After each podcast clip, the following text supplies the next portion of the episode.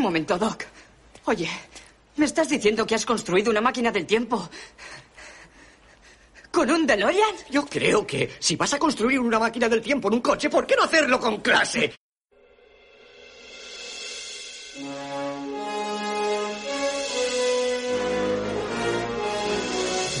Aquí comienza El Retrovisor. Patrocinado por Reverse Comics, tu tienda especializada en cómics en la calle Jesús número 13. Presentado por Nacho García Nas.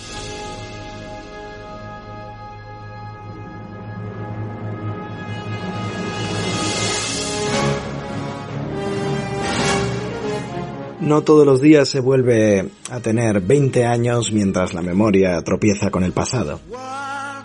Anoche me acordaba de ese amor con reloj de arena, tan pautado, tan repleto de fronteras, tan marcado que nunca permitió que salieran alas de mis manos.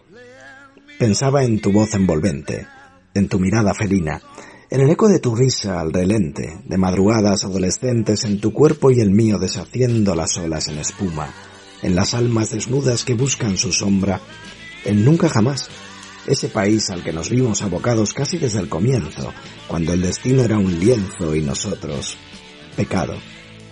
Todavía ahora, si cierro los ojos, noto tu mirada gancho, tu boca imán, tu ternura azul en el vientre de una llama salvaje, la misma que seguirá siempre viva, pues a quien se quiso jamás se olvida. Porque da igual tener 20 o 50, siempre será eléctrica nuestra tormenta. Confieso que todavía, al caer el sol, aún te miro, de vez en cuando, por el retrovisor.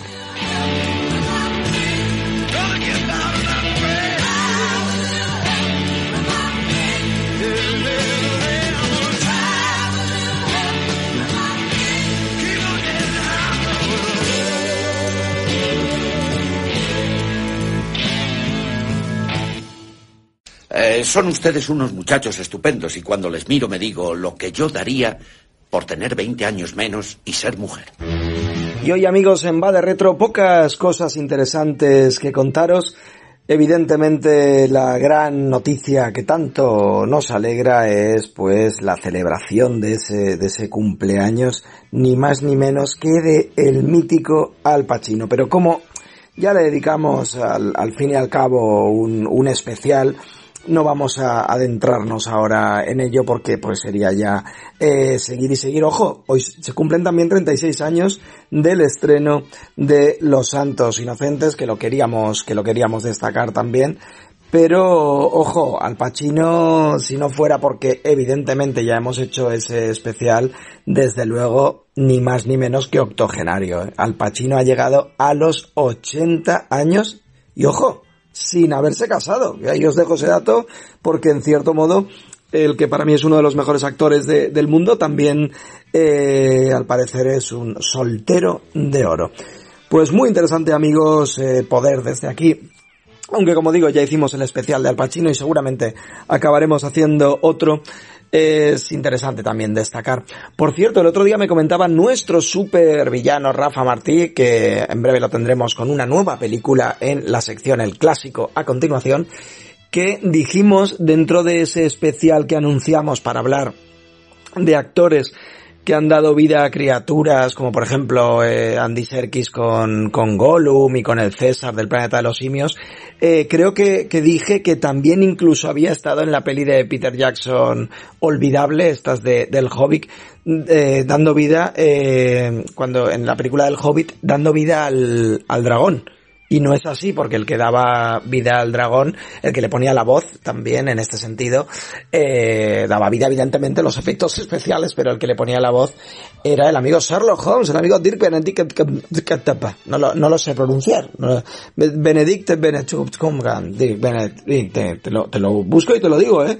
Es que yo te lo, te lo digo, te lo digo en un momento para que tú te puedas acordar de quién es. ¿Sabes quién te digo? El amigo Benedict, ¿sí o no? ¿Os acordáis o no? Os lo pronuncio muy despacito. ¿Lo tenéis ya en mente? Benedict Cumberbatch. ¿Os parece bien, no? Pues sí, no, no es ningún insulto, maldita sea, es un hombre. Pues eso, amigos, eh, hecha esta, esta corrección de ratones católicos, de fe de ratas. la verdad es que hoy queríamos adentrarnos a hacer un va de retro algo diferente y hemos decidido apostar por contar algunas curiosidades sobre el mundo de la televisión, cosas que, eh, pues, eh, la verdad es que son curiosidades que consideramos interesantes porque no, no muchos las conocen, creo yo. Y las estuvimos encontrando, las estuvimos departiendo amigablemente, como siempre, con esa ayuda que le brindamos al guionista. Y decidimos entre Abel, el guionista, y yo, pues dar este pequeño espacio a 10 curiosidades de la televisión, la televisión en España en concreto, que no muchos conocen, ojo, de Ocio Magazine. Y es que la televisión en España y en otras zonas del mundo se ha convertido en algo más que imprescindible. Es más, los más jóvenes ya no podrían imaginar un mundo sin la conocida mm, caja tonta, ¿no? Pero es cierto que muchos otros crecieron o crecimos eh, casi sin ella y sin la variedad de canales que hoy en día, desde luego, sería impensable, ¿no? Por eso, nada como descubrirnos un poco ante ella y revisar un poco, recordar algunos hitos de la televisión, ¿no? Hoy en día, por ejemplo, el mundo de la televisión se está peleando siempre por ver quién tiene más audiencia, ¿no? Es cierto que hace ya bastantes años tan solo había un par de canales y la autonómica, por lo que tampoco estaban esas batallas que se han generado también de unos años a esta parte, hoy en día evidentemente con todo el tema de, de internet, Netflix, etcétera, etcétera, televisión a la carta, esto es algo diferente, ¿no? Pero hemos querido retrotraernos a esos años en que de repente hubo un despegue de canales, la TDT, etcétera, y estábamos un poco entre la bisagra entre eh, la satisfacción que nos produjo, el asombro, la estupefacción de encontrarnos ante ese amplio abanico de canales que ofrecía la TDT y lo que tenemos hoy en día, que es el triple, evidentemente, ¿no? Así que, amigos, antiguamente, digamos que lo que más audiencia daba, o sea, el programa más visto, eh, básicamente, pues era el fútbol. El fútbol era el que siempre marcaba datos récord de audiencia, ¿no? En sus emisiones. Es curioso indicar, por ejemplo, que en la primera emisión por satélite estaba Pablo Picasso, es curiosísimo. Y es que cuando mencionamos el nombre de Pablo Picasso sabemos que estamos ante todo un referente de nuestro país, obviamente.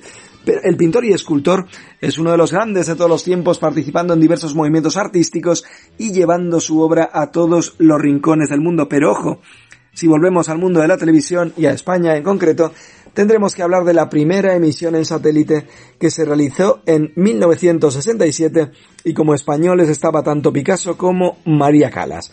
Lo que se dijo en su momento que tuvo una audiencia superior a los 400 millones de personas. Hoy estamos hablando de un modo que casi nos vamos hacia la familia Alcántara. En 1939, por cierto, solo había un televisor en España. Era una época todavía complicada porque se estaba saliendo de la guerra civil. Eh, las familias no estaban pensando evidentemente en televisión, ni mucho menos. Pero siempre, siempre hay alguien que quizá tiene otros privilegios y por ello pues sí que tenía, sí que tenía un televisor, ¿no? Entonces, mira, os puedo contar que era el único en dicha fecha y en este caso pertenecía a Vicente Guiñao, quien era un ingeniero, pero aunque contaba con la tele, es cierto que no había emisión en aquella época, algo que no le podía, pues, eh, impedir tampoco poder recibir algunas señales que llegaban desde el extranjero, pero nos vamos al origen de la palabra televisión. Qué curioso también. Es cierto que aquí poco tuvieron que ver los españoles, pero también es otro de esos datos que debemos tener en cuenta cuando hablamos de televisión. Y es que el origen de un nombre así también, obviamente, es, es curioso conocerlo, ¿no? Pues se usó por mm, primera vez en 1900, aunque su origen sigue siendo un poco dudoso, ¿no? Fue un científico ruso quien le dio vida uniendo dos palabras, una griega y otra latina. Tele nos indicaba lejos, mientras que visión simbolizaba la vista. Tiempo después se llegó a abreviar en TV, pero ya fue en 1948. Como vemos amigos, siempre los avances se van sucediendo poco a poco con el fin de mejorar siempre. Eh, no sé si sabéis lo que es un spin-off, imagino que sí.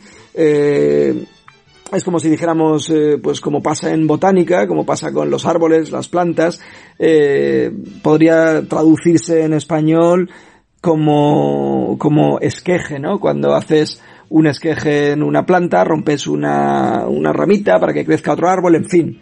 Eh, básicamente spin-off muy bien explicado en el entorno televisivo eh, digamos que es una nueva serie o película que se basa en alguna que ya existía. Pero la idea es coger, por ejemplo, un personaje de esa serie de televisión y hacer otra serie diferente partiendo de la base de ese personaje como protagonista, ¿no? Eh, el caso más claro en España, y de hecho fue el primer spin-off, es eh, el de Aida, que vino evidentemente de la serie Siete Vidas, ¿no? Cuando hablamos eh, de ello, cuando hablamos de spin-off, nos indican, pensamos que quizá pasa fuera de España, con series como por ejemplo, evidentemente Friends, tuvo una serie que se llamó Joey, ¿no? El mítico personaje de Friends. aquí, pues, lo vimos con la serie la serie Siete Vidas, que evidentemente también mamaba mucho de, de, Friends, y pues hicieron lo mismo, ¿no? Con Aida en este caso, ¿no? Que venía de un personaje de Siete Vidas, una serie similar, pero que evidentemente ya tuvo su propia personalidad. Vamos con otro de los momentos históricos en España en lo referente a televisión, uno de los momentos de récord de audiencia, ya sabréis a quién nos estamos refiriendo, ni más ni menos que a Emilio Aragón, nos estamos refiriendo a padre de familia, a médico de familia, digo yo padre, es que lo estoy viendo aquí, estoy pensando en su padre, porque sabéis que aquí en este programa tenemos mucho cariño al señor Manolo. Hemos comentado antes que de toda la programación el fútbol siempre, podemos decir, se lleva un poco el primer premio en cuanto a audiencia, ¿no? Pero es cierto que a mayores siempre hay, siempre existen esos momentos que formarán parte de la retina del espectador y también de la memoria de la televisión en general. En este caso, uno de los momentos más vistos por aquel entonces congregó a más del 60% de la población. Se trataba de la boda entre Nacho y Alicia en la ficción. Sí, sí, amigos. Los protagonistas de Médico de Familia, que también fue otra de las series de gran éxito. Os contamos también otra curiosidad y es el nacimiento de televisión española. Su nacimiento lo podemos situar en 1952, pero no fue su arranque definitivo, ya que todavía tuvieron que pasar varios años para darle el pistoletazo de salida y en 1956, después de muchas pruebas, ya se le pudo dar oficialmente esa bienvenida al mundo del espectáculo. Ya tiempo después aparecería la segunda, la segunda cadena. Ojo, tenemos series eh, como las series más largas de la televisión. Bueno, es cierto que Cuéntame, por ejemplo, lleva muchos años en antena, por lo que se le puede considerar, obviamente, como una de las más longevas. Pero por otro lado, si a los años se le suman también los capítulos, entonces ya estamos hablando de otras ficciones. Evidentemente, el secreto de Puente Viejo es, es un claro ejemplo de ello, ¿no? Puesto que ha superado y con creces más de 1700 episodios. También tenemos otro ranking, el de las ficciones más caras. Eh, por ejemplo, El Príncipe fue una de las más caras en Telecinco, ya que cada episodio rondaba los 500.000 euros, mientras que, por ejemplo, Carlos el Emperador llegaba a los 550.000 euros. Hasta 600.000 por episodio, ojo, se encontraba El Ministerio del Tiempo y Águila Roja, por cierto, que superaba los 779.000 euros. Sin duda, amigos, amigas, unas cantidades que hasta cuesta pronunciar. Y nos despedimos con todo un clásico de la televisión. Eh, es cierto que habíamos visto numerosos programas infantiles y juveniles, pero la verdad es que producción de nuestro país, inspirada en muchas extranjeras y destinada para los más jóvenes de la casa, lo cierto es que fue con Al salir de clase que sin duda se convirtió en otro de los grandes fenómenos. Casi 1200 capítulos lo dijeron todo varias temporadas, cambios de personajes, tramas imposibles, pero donde se hicieron también muy famosos algunos de los rostros que tiempo después seguiríamos viendo.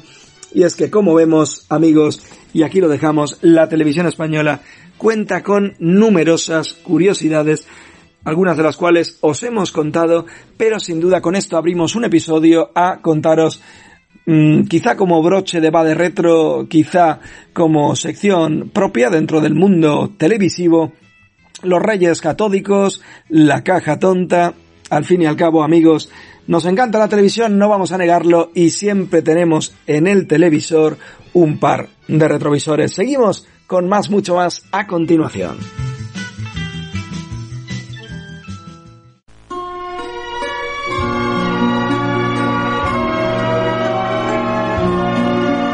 Buenas tardes amigos y amigas del retrovisor.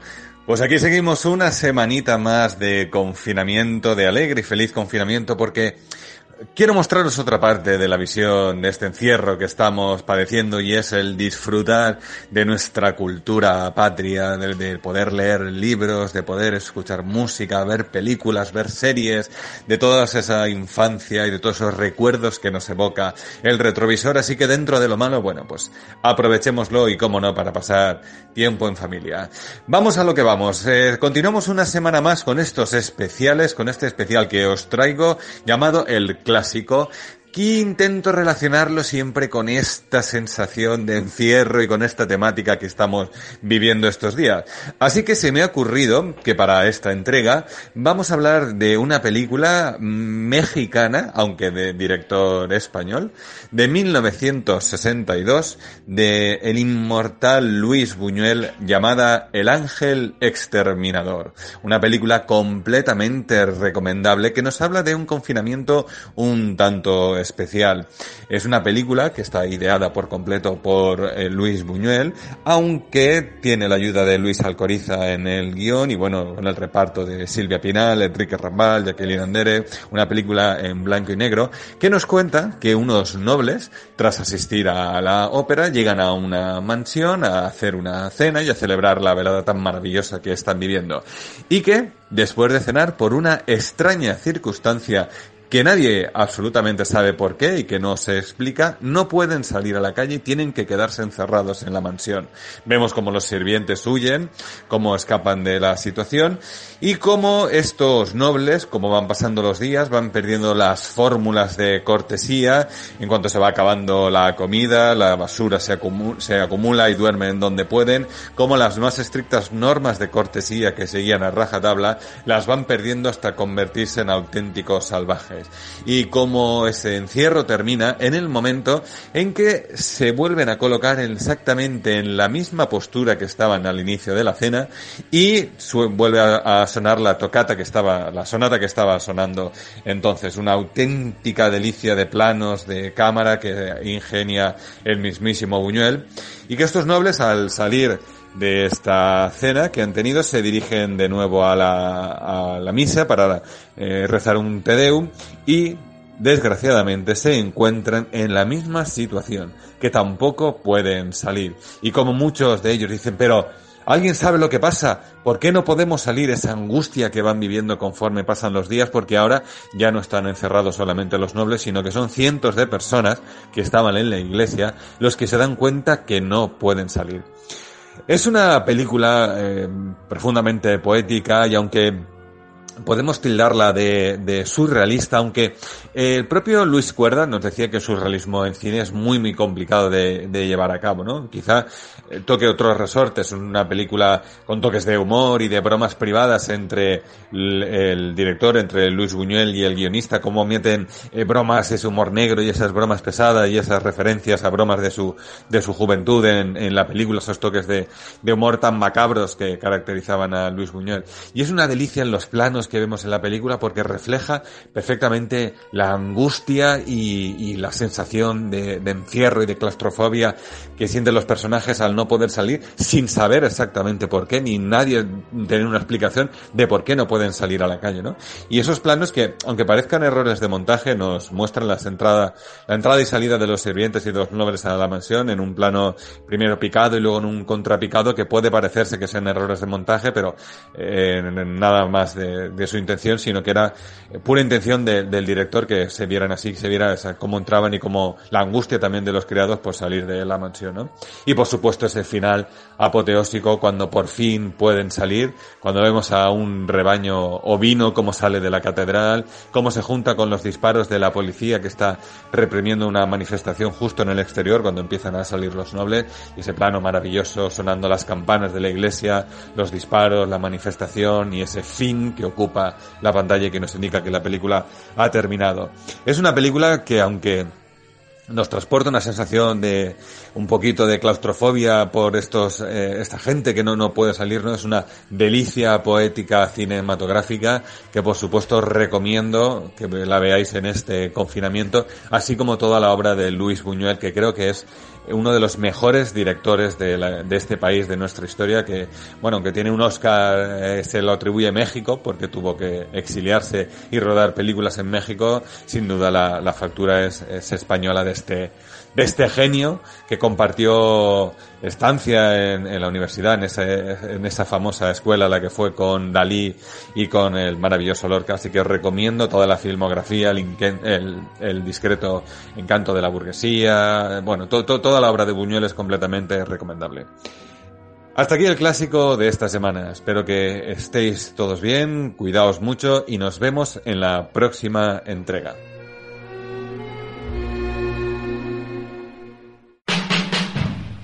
Bueno amigos, y hoy en la sección ¿Qué fue de? nos acercamos hacia una casa muy particular, ni más ni menos que la Casa de la Pradera.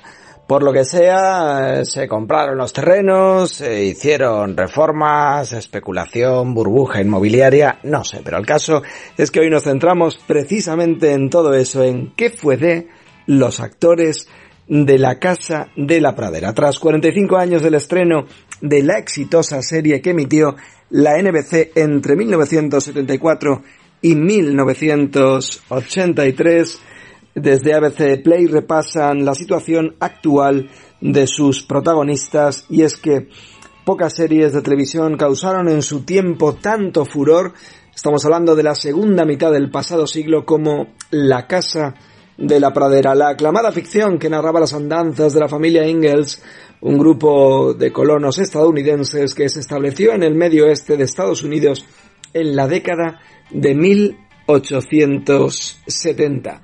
Basada en los relatos reales de la escritora Laura Engels Wilder, la hija menor del matrimonio Engels, la ficción narró en sus 208 capítulos y 9 temporadas las aventuras de la familia protagonista en su odisea por tratar de encontrar su lugar en el mundo, amigos. Pero nos preguntamos, insisto, ¿qué fue de sus protagonistas? Evidentemente nos vamos directos al hombre del pelucón, al señor Landon, al, al buenismo puro, Michael Landon, que interpretó a Charles, el padre de la familia Engels, en un papel que retomó junto al resto del reparto en tres películas para televisión, ojo, que siguieron a la serie después de la aclamada ficción de la NBC, protagonizó, no lo olvidéis, la serie Camino al Cielo, eh, emitida entre 1984 y 1989, donde, como no podía ser de otro modo, interpretaba a un ángel, al ángel en pruebas, Jonathan Smith. Aunque su futuro parecía brillante, un cáncer de hígado y páncreas le alejó de los focos y terminó con su vida en 1991. La imagen que tenemos de Landon es la de un buen chico de ojos penetrantes y una cautivadora sonrisa. Sin embargo, su vida no fue fácil. Durante su infancia fue víctima de un fuerte antisemitismo en el colegio por ser hijo de una católica y un judío y vio cómo su madre padecía problemas mentales y amenazaba a la familia con suicidarse.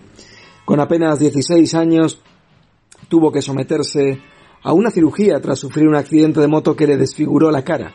Eso no hizo que perdiese sus ganas de dedicarse a la actuación, campo en el que triunfó de forma tardía y en el que fue señalado por sus problemas con el alcohol y también con los estupefacientes. Un saludo desde aquí a nuestro guionista. El papel más importante de la vida de Michael Landon fue sin duda el de padre y es que se casó hasta tres veces y tuvo nueve hijos. Su última esposa, a quien prácticamente sacaba más de 20 años, fue la maquilladora de la casa de la pradera, que por lo que sea sombra aquí, sombra allá, pues, pues bueno, oye, dos cosas que pasan. Pero ¿qué me decís de Karen Grace? Esta la recordaréis quizá menos, pero oye, también hay que decir que después de interpretar a Caroline Ingalls en La Casa de la Pradera, siguió actuando en series y películas para televisión. La actriz Karen Gresley, que actualmente tiene 77 años, apareció en títulos como Between the Darkness and the Dawn o Wyatt Earp. Su última interpretación cinematográfica fue El Lazo, Che anem a ficarle un lazo, una película de terror que es que, claro, por lo que acabo de decir, parece una película de terror, eh, que, que sea una película valenciana, pero no es así. Una película de terror, digo, que relataba el infierno de una joven de 17 años que se despierta de un coma 20 años después y que fue estrenada en 2017. Grace también estuvo muy vinculada al teatro tras el éxito que supuso La Casa de la Pradera. No solo siguió actuando sobre las tablas, también ostentó el cargo de cofundadora y directora artística de la Compañía de Teatro de Santa Fe. La vida personal de la actriz, por cierto, también ha sido ajetreada. Grassley ha contraído matrimonio tres veces. Su primer esposo fue el actor Leon Russom. Estamos muy bien aquí estar. Pero en 1982 se volvió a, casar. con sí, con Parecía que sí, luego que no. Venga, va, pues sí. Al final sí. Se casó, se confirma. Con J. Allen Radford. Que además, eh, pues se ve que insistía el hombre en llamarse J. Allen. Eh, su mujer en los momentos de intimidad probablemente le, le llamaría J y cuando se quería escapar eh, sería TJ al tejado. No, no es el mismo actor, ¿eh? No quiero liaros. Con quien adoptó a una niña llamada Lily. En 1991 contrajo matrimonio con Scott T. Sutherland, un médico de quien se divorció en el año 2000. Actualmente reside en San Francisco, en San Francisco, junto a su hija Lily. Esto lo tenemos ya claro. Nos vamos ahora con Melissa Sue Anderson. Nos vamos porque hemos quedado con ella y nos hemos citado aquí. Y os cuento que su carrera artística comenzó, creo que por cierto, tuvo algo que ver con, con Abel, ya se lo preguntaré, se lo preguntaré más tarde, eh, Abel luego lo, lo, hablamos. Su carrera artística dijo, eh, digo comenzó cuando su profesor de danza animó a sus padres, ah, exacto, creo que Abel fue su profesor de danza, pero ya, ya os digo que, que lo, lo miro bien. Luego, luego le haré un tercer grado a Abel Martí. Digo que su profesor de danza animó a sus padres a buscar un agente para ella, Participó en anuncios publicitarios para televisión y pronto empezaron a llegarle ofertas, entre ellos algún episodio de la serie La tribu de los Brady. Inolvidable también, para bien y para mal. Con apenas 11 años consiguió el papel de Mary en La Casa de la Pradera. Durante la emisión de la ficción de la NBC ganó un premio Emmy por su papel en Which Mother is Mine, 1979, eh, la cadena de la cadena ABC también. Desde entonces, la actriz ha participado en diversas producciones televisivas como The Love Boat, ya sabéis, Vacaciones al Mar, y Equality Side, y protagonizó películas como el film de terror Cumpleaños Mortal. Será bonito mm, que me ha regalado por mi cumpleaños la muerte. En fin, actualmente os comentamos que tiene 56 años, vive en Montreal, Canadá y trabaja como empresaria de productos cosméticos. Y nos vamos ya con la peque, nos vamos con Melissa Gilbert. Y es que aunque no ha conseguido ningún éxito como el de Laura Engels, Melissa Gilbert no ha dejado la televisión. La actriz, antes de terminar La Casa de la Pradera, ya había protagonizado TV movies como El diario de Ana Frank en el 80 y Esplendor en la hierba, ojo, con Michelle Pfeiffer, Cyril O'Reilly y Nick Betty, como no. Estos títulos fueron solo los primeros de una larga lista que ha afianzado a Gilbert como la reina de las películas de sobremesa. Os digo algunos títulos que esto os va a dar la vida. Lo más normalito, el peso de la ley. Luego ya tenemos eh, los clásicos títulos que podéis imaginar. Instinto asesino, Noches prohibidas, Tu doble, Amnesia, Intención criminal, Semillas de engaño o Cambiados al nacer, títulos que sin duda apetece consumir cuando no te encuentras bien. Son algunos de los títulos de la filmografía de Melissa Gilbert que llega hasta la última vez que hablamos. Entre película y película, la actriz apareció en series como Nibantak, A Golpe de Bisturí, Dulce Justicia o la ficción de la ABC, Secretos y Mentiras, pero también ha vuelto a tener contacto con Laura Ingalls en diversas ocasiones, ya sea volviendo a interpretarla en el teatro o relatando sus memorias en el libro Prairie Tale, Cuentos de la Pradera, donde confesó los entresijos de su vida sentimental. También protagonizó páginas de la prensa del corazón con sus romances con Rob Lowe, Don Johnson, Billy Idol y John Cusack y sus dos matrimonios fracasados con Bob Brickman y Bruce Boxleitner. Madre mía, me ha costado. Es que, es que es demasiada gente. Te condensan toda tu vida amorosa en, en dos líneas y es lo que pasa. También probó suerte en la política, intentando ganar la nominación demócrata al Congreso de Estados Unidos en 2016. No lo consiguió, pero bueno, actualmente vive plácidamente en Michigan, Anda que mola lo de... ¿Dónde vives últimamente? Bueno, yo por el barrio de Ruzafa, tal. ¿Tú por dónde? Pues, bueno, yo por Michigan. En fin, no vamos a comparar un barrio, es que para muchos Ruzafa es casi una ciudad. Pero no me quiero meter ahí. Digo, vive plácidamente en Michigan con su tercer marido, el director Timothy Bisfeld. Aunque ambas nos vamos ya, creo que con las últimas, porque la casa de la pradera se nos está haciendo ya un poquito ya pesada. Tengo por aquí a Lindsay y también a Sidney Greenbass, que, ojo, aunque ambas digo, intentaron hacer carrera tras la casa de la pradera, no lo consiguieron. Sidney intervino en una película llamada Hambona Hilly, que es como dame gambones, por favor, Hilly. Y no seas un poco Hilly. Mientras que Lindsay, digo, hizo una aparición en un episodio de la serie Matt Houston.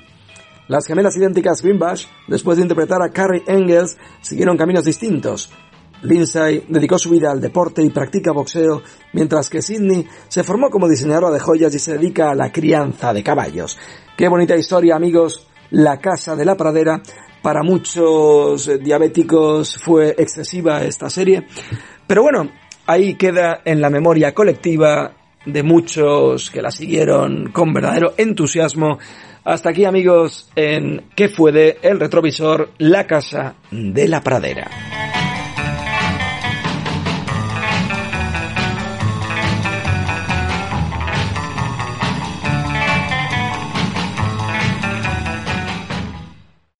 Me llamas padrino.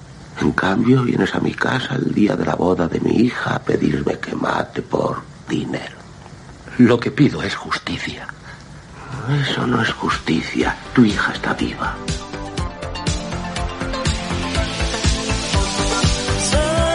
Y hoy amigos en la sección Super 8 nos vamos al cine de los 90 que sabéis que nos gusta. Este ranking no lo hacemos nosotros sino que os lo trasladamos de la revista GQ. Nos gusta porque no hay muchas películas que nosotros incluiríamos. Algunas de ellas evidentemente sí, pero nos gusta generar esa controversia y que muchos digáis, pero ¿cómo habéis incluido esta película? Así que os contamos lo que dice en este caso la revista GQ tenemos, por ejemplo, la película Romeo y Julieta de 1996. Shakespeare, dicen, conoce a la MTV en una de las mejores y más enérgicas versiones que la tragedia adolescente que acaba con todas las tragedias adolescentes. Leo Mascler, Leo DiCaprio Mascler Dance en pentámetros yámbicos. Reconoce que tú también te enamoraste un poco, hombre. Un poquito, un poquito sí. Los chicos del barrio, amigos, 1991.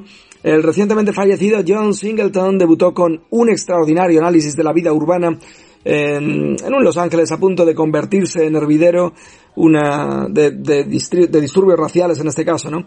Todavía hoy sorprende por sus interpretaciones y su mirada compasiva. No soy muy fan, desde luego, de la siguiente, la número 3 de estas 25, peli de 1994 a nivel de gags efectivos por minuto, una de las comedias más graciosas de todos los tiempos. Yo ya te digo, no soy muy fan de esta peli, dos tontos muy tontos. Además, eh, conforma junto con La Máscara y Ace Ventura, Detective de Mascotas, el triunvirato de peliculones que convirtieron a Jim Carrey en una estrella allá por el 94. Yo creo que, que, bueno, está tomada bastante la ligera esta peli en el ranking, pero de eso se trata, de generar cierta polémica y de hablar de películas, eh, ya no digo las mejores películas, ni muchísimo menos, sino un ranking curioso de 25 películas. El Día de la Bestia, genial película del 95, Alex de la Iglesia revalidó la promesa de acción mutante con una salvajada aún más potente e imaginativa.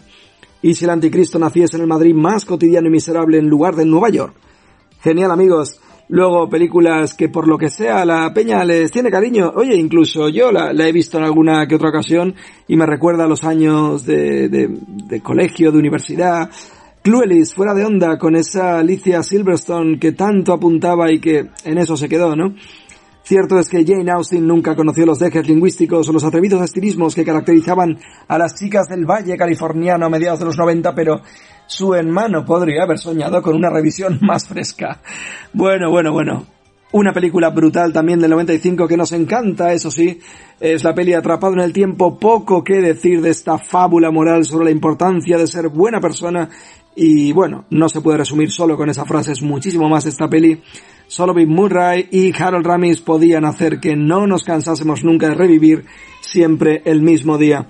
Otra peli muy interesante de Paul Thomas Anderson, peli sobre el mundo del porno con un genial Mark Wahlberg en esta peli inspirada eh, de manera soterrada pero evidentísima en la vida y milagros de John Holmes que era un actor, vamos a decirlo así, de gran talla interpretativa en lo referente al bajo vientre amigos, la edad de oro del cine para adultos cuando aún había porno que creía pues es en esa fuerza del celuloide pelis graciosas, geniales, divertidas, como Las Brigadas del Espacio, por ese nombre no sonará, pero quizá por Starship Troopers, seguro que sí. Paul Verhoeven se vino arriba con esta afilada e incómoda sátira del militarismo, del militarismo norteamericano, capaz de usar el clásico de la ciencia ficción que adapta como arma arrojadiza. Peli casi bandera de nuestro programa, Cadena Perpetua, peli de 1994 a la que se refería de una manera absolutamente deliciosa nuestro compañero Rafa Martí. Siempre será, amigos, la película con la puntuación más alta en IMDB y queremos entender por qué, amigos. Su canto la libertad, la esperanza y la amistad eh, está escrita, pues, en el mismo idioma, podríamos decir, en el que se escribieron clásicos imperecederos. Una película que te da ganas de vivir. Una peli que yo, por cierto, no, no he visto Miedo y Asco en Las Vegas y me encantaría ver seguro una auténtica locura de Terry Gilliam en estado de gracia. Eh, como ocurre con ciertas drogas, dicen esto no puede ser descrito, hay que experimentarlo. Otra peli en la que le tenemos mucho cariño, El Rey León, cinta de 1994. Lo más probable es que ya estés escuchando las canciones en tu cabeza Oye, tengo que deciros que el otro día vi El Rey León y, pues bueno, sí, está muy bien hecha. Está bien hecho, digo, con, con animales entre comillas de verdad, ¿no? Por ordenador. Y la sensación, hace poco también vi otra vez Aladdin y, y me supo a, a un poco a, a, para qué se hace la película, ¿no? Porque mira que, que podían haberle dado más cancha a Will Smith y que hiciera de Will Smith mejor, pero parece que no, no sé, no sé. La verdad es que no me acaba de convencer ninguna de estas versiones que han hecho. Vila de la Bella y la Bestia y no, no estaba mal. Y el Rey León evidentemente es eh, una perfección en cuanto a efectos especiales y tal, pero parece que estás viendo un documental de la 2 aquí, con la diferencia de que los animales hablan. Pero bueno, está muy bien hecha, muy bien, pero de momento no hay ninguna de estas que supere, en mi opinión, a las de dibujos. Titanic, una peli que a mí no me entusiasma, la, la vi hace poco, eh, otra vez, y la verdad es que no, no me, no me entusiasma, pero es obviamente una de las producciones más, más taquilleras de todos los tiempos y con más Oscars, ¿no? Movida del 76, peli de 1993, una peli curiosa, ¿eh? eh me gustó verla, siempre es interesante, Richard Linklater, eh, bueno, la vida en un día, en, en, un día de unos adolescentes tejanos a punto de terminar el instituto, o uno de esos estudios sobre el tiempo, la juventud y las relaciones interpersonales que a Richard Linklater, siempre medio camino entre el poeta y él, Slacker, le salen como a nadie. El show de Truman, película fantástica. Amo a Jim Carrey en esta peli, esta peli también está entre mi top 10 a lo mejor de, de pelis, pues me parece de una brillantez extrema.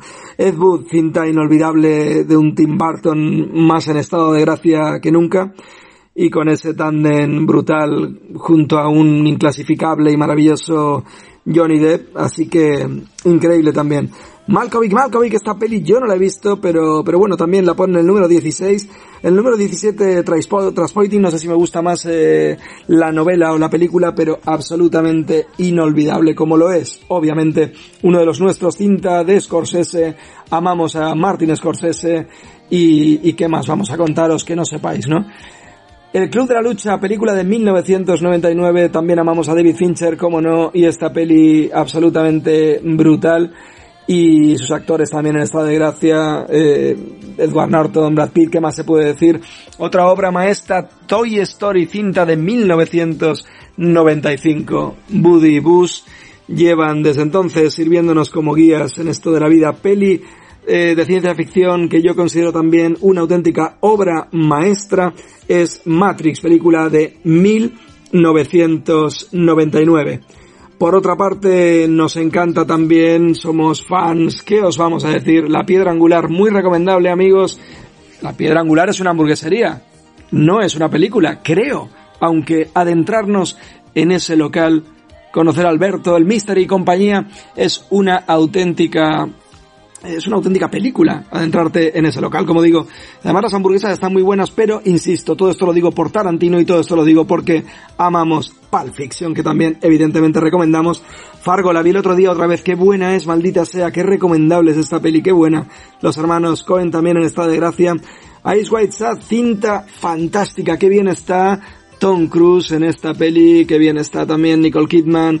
Eh, me encanta esta peli de Stanley Kubrick Is, eh, la película eh, del 99, Ice White Shot. Muy, muy buena, amigos.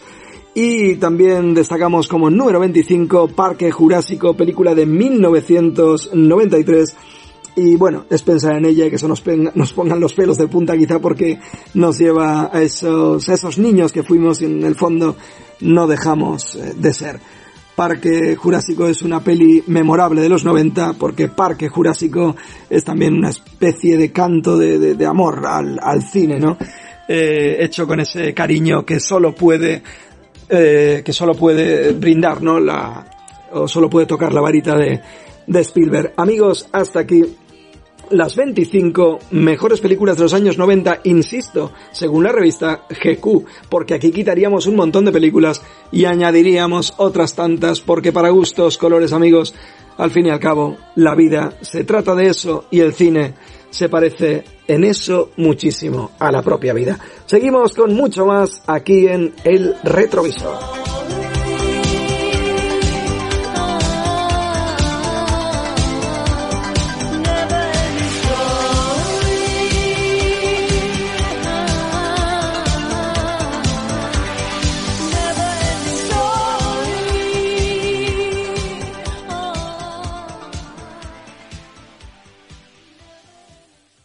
Recuerda que un gran poder conlleva una gran responsabilidad. ¿Quieres conocer todos los universos que existen en el mundo del cómic? Aquí comienza La Tira, patrocinada por Reverse Comics, tu tienda de cómics en la calle Jesús número 13. Hola, muy buenas tardes, Nas. Hola, Bel. Un abrazo bien grande a todos los amigos de Reverse Comics y Play Radio que nos escucháis aquí en el retrovisor. Bueno, el mundo del cómic va cociendo a fuego lento lo que va a ser esta vuelta después de la pandemia. Y tenemos cosas tan interesantes como que se acaba de cumplir el 80 aniversario de Robin, sí, y DC DC prepara un cómic especial de 100 páginas que replicará las portadas desde que nació hace ya 80 años, o sea, una portada una década, desde los años 40 hasta esta última una pasada en el que repasaremos pues los inicios de los varios hombres maravilla que han existido. Rumores Marvel. Marvel podría estar trabajando en llevar a la gran pantalla, o sea, adaptar el evento del universo Ultimate Ultimatum, un evento que dio mucho que hablar y que yo poseo en mi colección. Eh, Ultimatum eh, para que os hagáis la idea, reunió a los Cuatro Fantásticos, a los X-Men y a los Vengadores de este multiverso, de este universo paralelo, contra Magneto, que buscando venganza por la muerte de Wanda y Pietro, sus hijos, eh, invierte los campos magnéticos de la Tierra, pues imaginaos, causándoos el caos. Un cómic que tuvo mucha controversia, sí, sí. Y aunque no hay nada oficial, no sería nada raro que Marvel utilizara este evento para unir a los Cuatro Fantásticos, a los X-Men y a los Vengadores, de los que ahora posee los derechos. Otra cosa muy interesante, Tortugas Ninja de Last Running. El universo de las Tortugas Ninja sigue avanzando bastante con bastante público y mucho de ellos, de, ese público, con muchos años a sus espaldas. Eh, ahora llega una nueva miniserie, The Last Running, en la que se centrará en un futuro Nueva York donde una tortuga justiciera, honrando a sus seres caídos, eh, impartirá venganza. Lo tendremos muy pronto, sí, este verano. Y vamos con una noticia muy interesante, las novedades y la preventa de Norma Mayo. Mirad, con el objetivo de ayudar a las librerías por culpa del COVID-19, Norma ha optado por publicar sus novedades del mes de mayo en modo preventa. ¿Cuáles son las condiciones? Pues muy sencillas. Anticipando la compra de estas novedades, haremos que nada más se suba la puerta, la persiana, eh, pues las tengáis disponibles en tienda. Bueno, eh, realmente a Reverse Comics no le afecta mucho porque ya tenemos un sistema de reservas preventa eh, con el que funcionamos desde el principio. Y bueno, ¿y qué novedades salen? Pues miren, salen cosas tan interesantes como Orwell, la biografía de un genio en el 70 aniversario de su muerte. Para los fans de las grandes batallas navales Stanford Brick para descubrir la historia de unas batallas navales más importantes del medievo, eh, que continúa historias tan importantes de la colección como Trafalgar, Jutlandia, Shakespeare, Lepanto, Tushima, Hampton Roads y Midway, una colección para los amantes del mundo marino. Torgal, el integral número 3, la edición integral de las aventuras del vikingo que vino de las estrellas, como no, la obra maestra de Arleston y Barbucci en edición integral cargada de extras, sí, vuelve Echo, una colección muy interesante. Eh, como no, una de mis favoritas. Llega el cuarto tomo de Majori Liu y Sana Takeda con Monster 4, el título Las elegidas, donde se revelará un personaje clave del pasado de Maika Medialobo. Bueno, los fans de Stranger Things deben estar contentos porque pueden descubrir más sobre el proyecto MK Ultra con el tomo Stranger Things 6.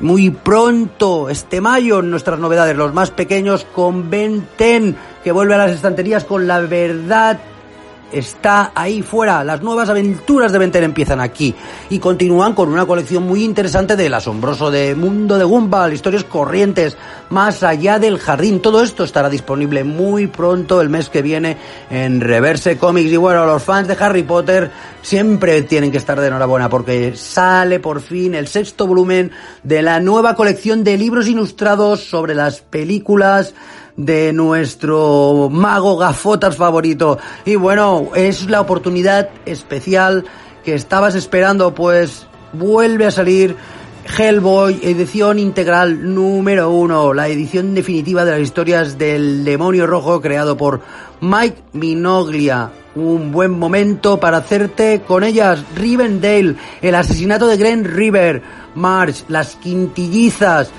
historias de Seikiro, bueno, Legend of Zelda, un montón de cosas interesantes, incluso por fin el número 2 de Jujutsu Kaisen 2, una serie que está empezando a reventarla en el mundo manga. Bueno, y estas son las próximas novedades, ya veis que han venido bastante fuertes y esperemos que poquito a poquito vayan mejorando y tengamos muchas historias más que contaros. Un abrazo bien grande. ¿Quieres saber quién vigila a los vigilantes? ¿Quieres que esta noche cenemos en el infierno? Puede que estés buscando respuestas o puede que ellas te encuentren a ti. Reverse Comics, tu tienda especializada en cómics en el centro de Valencia. Novedades, ediciones especiales, merchandising, camisetas, juegos de mesa. Hay otros mundos, pero todos están en Reverse Comics. Ven a visitarnos en nuestra tienda en la calle Jesús número 13 o llama al 961 048239. Corre tan rápido como puedas y regálate un un pasaporte a un universo único, Reverse Comics, porque la noche es más oscura justo antes del amanecer. Tiempo bonus, vidas extra, salto patada, cambio de arma, insert coin, game over. Vive la magia de los videojuegos en el joystick.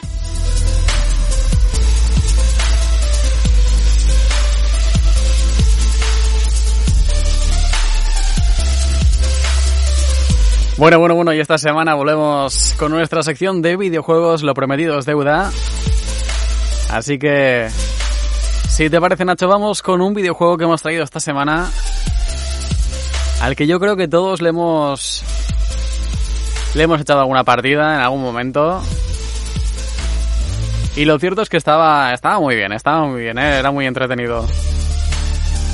Y es que esta semana hablamos del videojuego Bubble Bobble un videojuego de plataformas creado por Taito y que ha sido lanzado en múltiples soportes. La primera versión fue creada para máquinas recreativas, en concreto en el año 1986. Es que yo creo que todos nos hemos cruzado con una máquina de estas en el típico bar o en la típica sala de recreativos, ¿eh? Hablamos de, un videojuego en el que uno o dos eh, jugadores encarnan a los personajes Boop y Bob dos pequeños dragoncitos que deben luchar a través de 100 niveles contra sus enemigos para rescatar a sus amadas novias secuestradas por el temible villano Super Drunk, con quien se debe luchar en el nivel 100. Para conseguir su ansiado objetivo, Bob y Bob únicamente están armados con su habilidad y capacidad de lanzar burbujas, en las cuales sus enemigos quedan atrapados durante un tiempo y cuando Bob o Bob las tocan, estas explotan acabando con los enemigos atrapados dentro. Al acabar con los enemigos se reciben recompensas en forma de puntos y de diversas frutas y dulces que deberán ser recogidos con el, en el correspondiente nivel. Cuantos más enemigos sean eliminados juntos de una sola vez, mayores eh, recompensas se, se obtendrán, evidentemente. Las burbujas son lanzadas por la boca de los dragones y duran un tiempo determinado hasta que desaparecen del nivel o explotan por sí mismas. Estas burbujas pueden ser utilizadas como plataformas de salto por nuestros protagonistas para alcanzar áreas en apariencia inaccesibles o dar saltos gigantescos.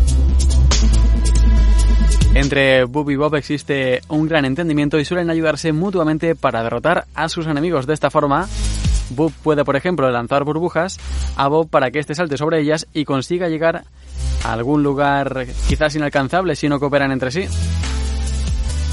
Este es el argumento de uno de los clásicos de los juegos arcade que se convirtió en un juego de culto y aún hoy lo sigue siendo. Uno de los grandes atractivos de este juego es la cantidad de diferentes ítems que pueden obtenerse a lo largo de la partida. Se puede se puede conseguir fuerza y armas extra con estos ítems. Así que vamos a repasar un listado de, de, lo que podíamos conseguir en este, en este videojuego. Por un lado teníamos las zapatillas rojas que aumentaban la velocidad. Luego teníamos el caramelo rojo y blanco que incrementaba la distancia de lanzamiento de las burbujas. El caramelo púrpura y cian que incrementaba la velocidad de las burbujas. Y luego teníamos el caramelo naranja y amarillo que incrementaba la velocidad de disparo de la burbuja. Luego teníamos el reloj, que existía más de un tipo. Uno, por ejemplo, detenía el tiempo. Luego teníamos la, bom la bomba. Teníamos el paraguas naranja, que saltaba tres niveles. El paraguas rojo, que saltaba cinco niveles. Y el paraguas púrpura, que saltaba siete niveles.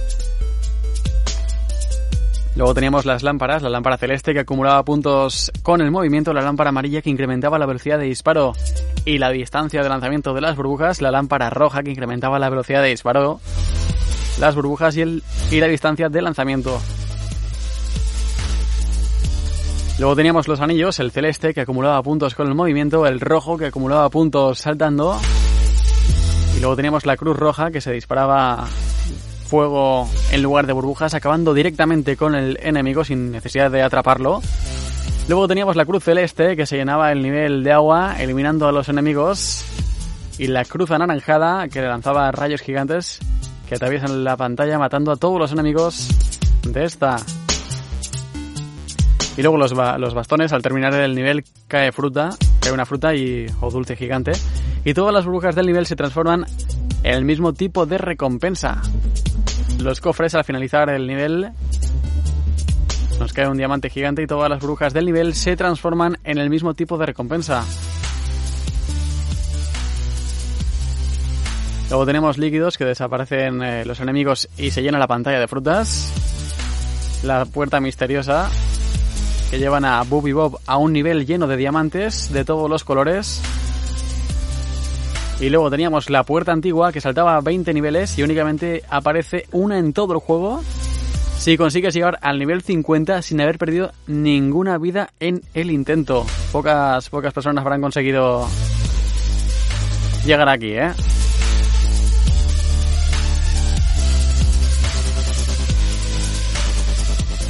Existen uno, algunos retos en el juego como el que consiste en no perder ninguna vida durante el desarrollo de la partida. De esta forma, cada 10 niveles aparecen unas pequeñas puertas que al entrar por ellas, con uno o ambos protagonistas se accede a un nivel oculto lleno de diamantes.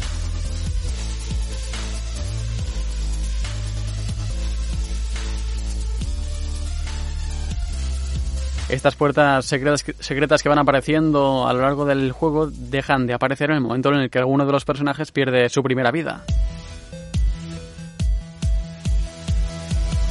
Y bueno, yo creo que hasta aquí esta semana nuestra sección de videojuegos. Espero que, que todos hayáis recordado ese, ese videojuego al que seguro que le habéis echado alguna partida. Seguro que os habéis cruzado alguna vez con él. Y seguro que os genera mucha nostalgia y os apetece ahora echaros una partidita ¿eh? al Bubble Bobble. Así que con esto damos punto y final y la semana que viene volveremos con más videojuegos y con más secciones. Denny, esto es el fin. claro que no. Es solo el principio.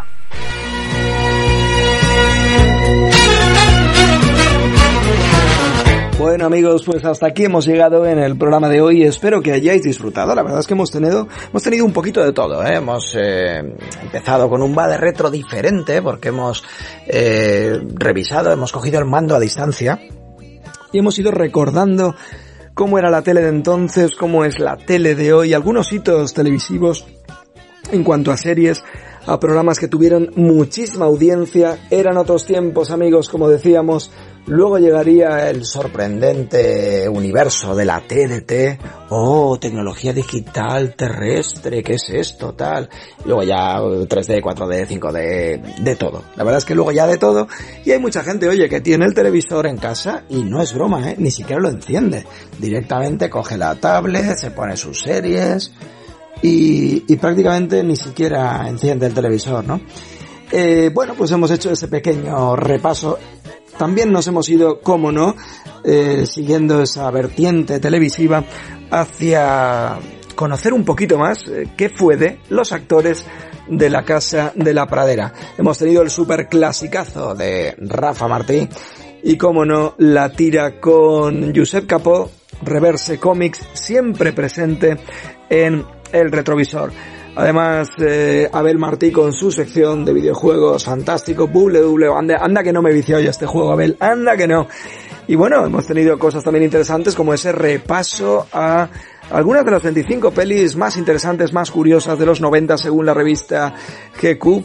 Y, y, bueno amigos, lo cierto es que son algunas de las cosas que ha dado de sí este retrovisor que esperemos que os haya gustado. Tenemos muchas más sorpresas para las próximas semanas, pero os lo iremos contando poquito a poco amigos. Esto creo que es el final o es el principio o es el final, no sé. Amigos, la semana que viene, miércoles que viene, mucho más y mejor. Adiós. can